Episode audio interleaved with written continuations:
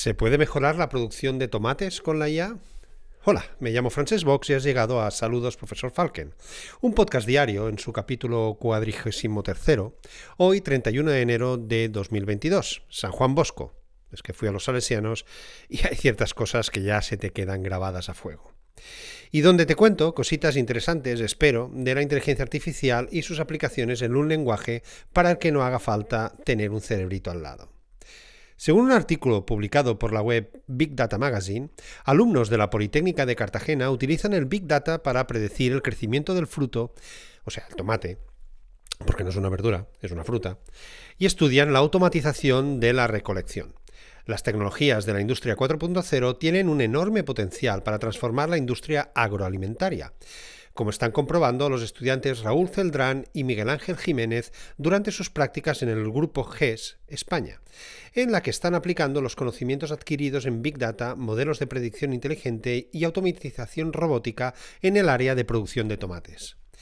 Usando las mismas tecnologías que en la industria 4.0, pero aplicadas a la agricultura, se pueden automatizar y digitalizar los procesos de cultivo y la captación de datos en una finca o invernadero mediante dispositivos IoT, um, Internet of Things, el Internet de las Cosas.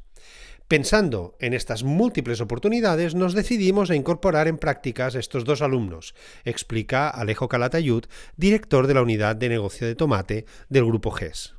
Sí, es un grupo 4.0 y tiene una unidad de negocio del tomate. Manda tomates. Hay mucho que desarrollar en el campo de la digitalización agrícola, resume Jiménez, satisfecho de estar realizando prácticas en una empresa tan internacional.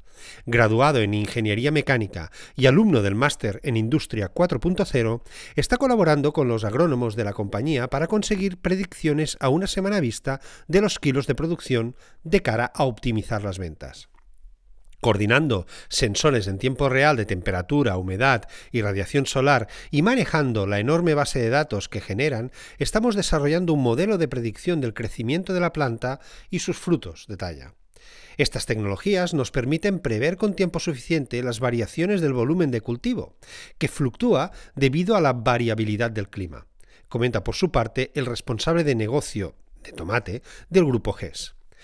Otro estudiante de la actual promoción del máster en Industria 4.0, Raúl Celdrán, también está realizando prácticas en el grupo GES, enfocadas en el estudio de viabilidad de la recolección automatizada con robots de tomates cherry, esos pequeñitos.